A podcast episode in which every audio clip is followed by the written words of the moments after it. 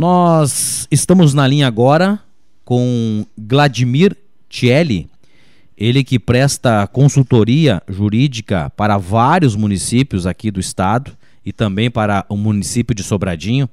O Vladimir que esteve reunido com o prefeito Armando Mairoffer e com o Ivan, o vice-prefeito Ivan Trevisan na última sexta-feira, tratando né, sobre esta questão, essa decisão jurídica aqui em Sobradinho para o fechamento de bares né, durante a semana e também nos finais de semana com horários. Vladimir, tudo bem? Bom dia, bem-vindo aqui à Gazeta. Bom dia, bom dia, ouvintes da Gazeta, é um prazer poder estar conversando com, com vocês aí. Esteve em Sobradinho e se inteirou do assunto, Vladimir, falar um pouquinho sobre essa decisão aí e o que os municípios devem fazer para cumprir essas, essas normas aí, inclusive com sujeito a multas, se caso tiver descumprimento, Vladimir. Claro, é, esse é um problema que afeta não somente Sobradinho, mas também é, a maioria dos municípios do, do estado e, e do país também.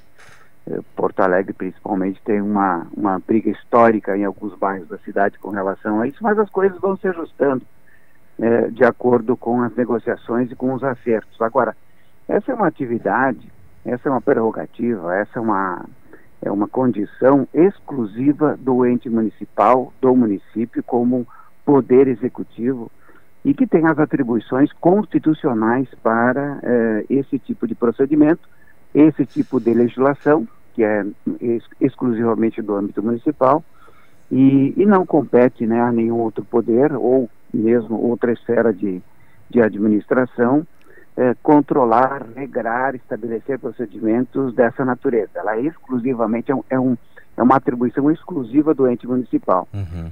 E assim entendeu o judiciário, né? Eu acho que é, basta uma simples leitura na decisão da, da, da, juíza de primeiro grau, que aliás andou muito bem, ela estabeleceu ali os limites é, claros e inequívocos de uma decisão dessa natureza, que ela é remete exclusivamente para o âmbito municipal.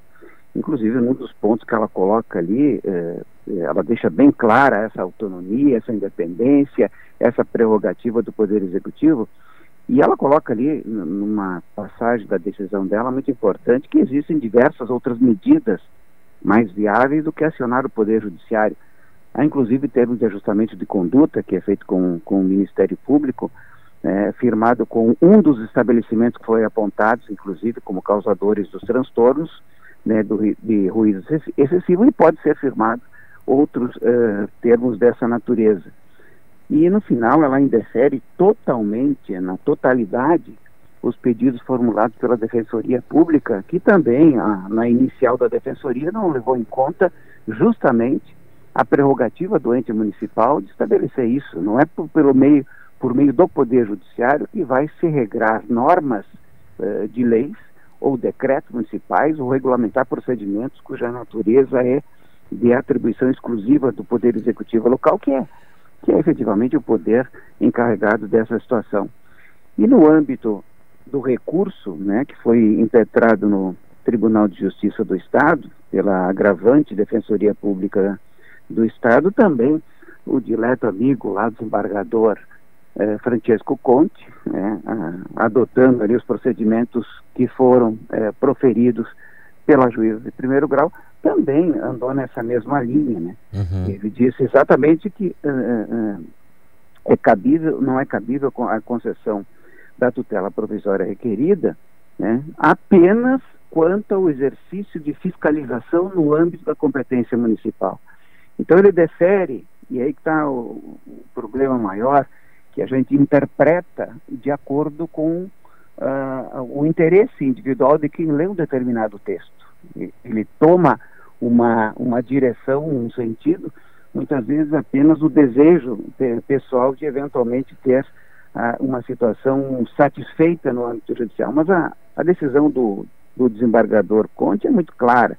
Ele defere parcialmente o, o, o agravo exclusivamente para determinar que o município fiscalize. Ou seja, ele está dizendo que o município deve uhum. simplesmente cumprir aquilo que o município efetivamente tem de poder. Da, tem que, de... que, está na lei, é o que está na lei, é isso? Exatamente. Uhum. Então não tem ali nenhuma proibição, nenhuma vedação, como uhum. não poderia ser, não tem nenhuma questão de multa a, a ser aplicada nessas decisões, ou seja, continua tudo da mesma forma como sempre esteve, com a atribuição que o município tem de fazer a fiscalização e aqueles excessos que eventualmente são cometidos, o município pode coibir, a Brigada Militar pode atuar, as, as, as forças de segurança podem agir de acordo com o que sempre aconteceu. Uhum. Então não é pelo Poder Judiciário que se vai regular as atividades e serviços que são vinculados diretamente à atividade municipal. Mas, Vladimir, não, eh, existia um abuso e não estava sendo fiscalizado, é isso?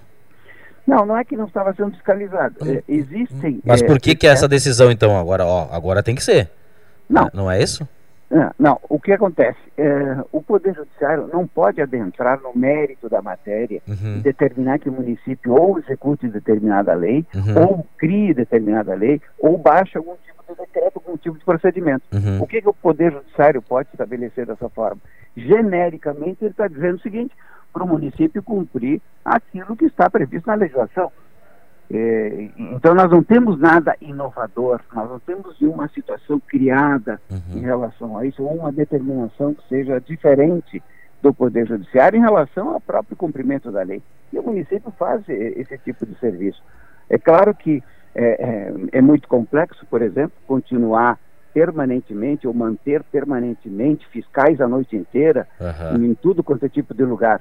É claro que os excessos são praticados. Quando os excessos são praticados, eles têm que ser coibidos, ou através de uma ação preventiva, ou através de uma ação, inclusive punitiva, né? que eventualmente possa ocorrer, e o município, no âmbito da sua fiscalização, ele pode fazer, executar a punição de determinados estabelecimentos que se mantiverem contrários a, a, ao bom senso, contrários à legislação, porque o município tem seu código, seu, seu código de, de posturas. Uhum. E ali está previsto, basicamente, a, as limitações né, do poder de agir, inclusive o direito de vizinhança, ele tem que ser observado, sim.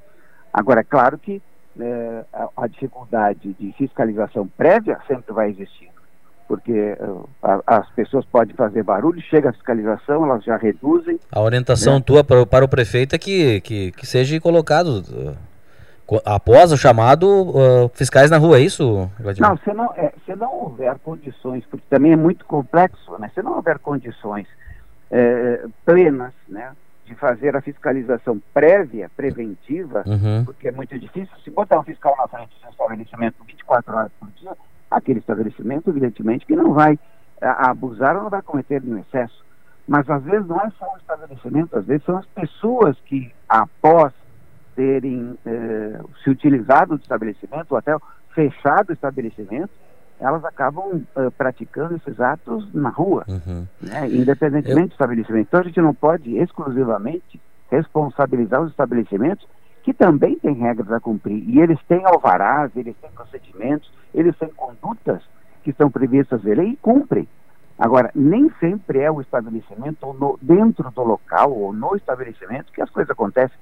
Elas acontecem na rua, e aí quem é que vai coibir isso na rua? Aí, é claro, as forças de segurança que têm que atuar. Pois é, eu, eu questionei dia o defensor, inclusive, sobre isso, Vladimir. Uh, uhum. se, se, se, se cabe à prefeitura ou se cabe à, à, à brigada militar, né, com relação a isso. Para onde é que o, o, o, a população liga, o morador uhum. liga, né, para onde? É isso que eu, que eu, questionei ele. Ele disse que realmente é, é, teria que ser feita uma campanha, talvez de conscientização aí, até para com relação a isso, né? Isso. E, e as, Mas é só, eu, tu, eu, na tua opinião também, são os dois poderes, é isso? Que podem ser chamados? Não, é, é, que na verdade o poder executivo, o poder executivo, ele é o responsável por isso. Uhum. Assim como as forças de segurança são responsáveis pela segurança externa, né? Uhum.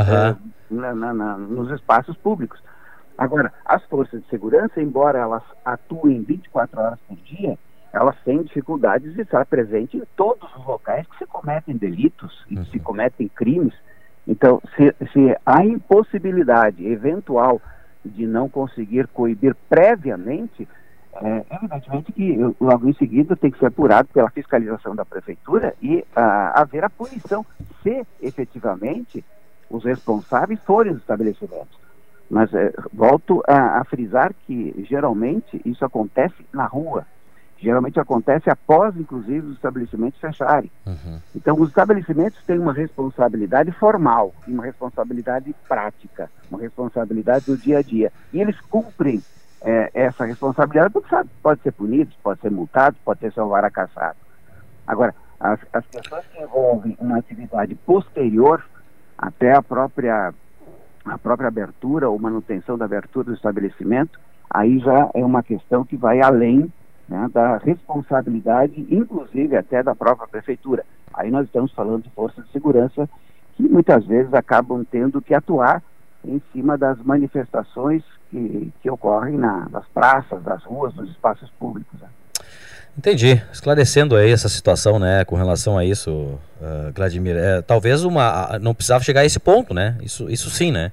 É. é talvez a, e sim um, um entendimento entre moradores e, e a administração municipal com relação a isso, né? Eu penso assim também, né? Para não chegar não, a ponto... É perturbador. É, é perturbador. E como tu diz, não é, aqui não é o único município, é isso, né? Não, não, não. É, em Porto Alegre nós temos ali a Cidade Baixa, que há 20 anos ou mais uhum. se discute essa questão, porque quando fecham os bares, às duas da manhã, o pessoal fica na calçada, fica na rua, fazendo algazarra, faz, gritando, botando música lá dos, dos veículos ali estacionados na frente, aí tem que chamar a brigada, a brigada chega, aí todo mundo sai, depois volta em seguida. Então, vai e vem, é, é, é, um problema crônico, isso acontece por falta de conscientização das pessoas, principalmente né, é, de, de, de, quem é, provoca esse tipo de algazarra, de manifestação, esse tipo de barulho, e que é um problema não só para a prefeitura resolver, mas um problema difícil e complicado até para as próprias forças de segurança equacionarem esse problema. E os estabelecimentos cumprir horários, é isso? Os estabelecimentos fazem a parte deles, porque e, e, eles não têm é, alternativa, né? Eles, eles têm o alvará, eles têm regras, eles têm procedimentos, e eles cumprem. Uhum. O problema geralmente não é, é o, o, estabelecimento. É claro que se manter o estabelecimento aberto até as duas da manhã, até por aí, inclusive, uh, o estabelecimento tem condições de eventualmente segurar uh, uh, essa algazarra, esse, esse barulho, porque mantém o estabelecimento aberto. O problema geralmente acontece depois, pelo menos eh, na maioria dos casos, né, que acontece nos espaços públicos. Obrigado, Vladimir. Não sei se quiser citar mais alguma coisa, fica à vontade. Agradecer pela tua participação aqui.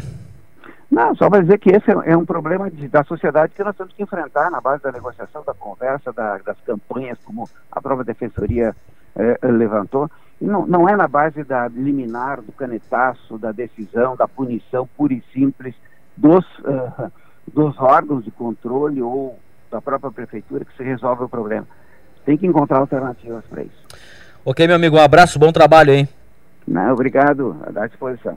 Esse foi Vladimir Tcheli, ele que presta consultoria jurídica para vários municípios, esteve reunido com o prefeito Armando e com o vice Ivan sobre essa questão polêmica aqui dos bares, né, abertura, horário de abertura dos bares, a decisão judicial que aconteceu na semana passada aqui em Sobradinho.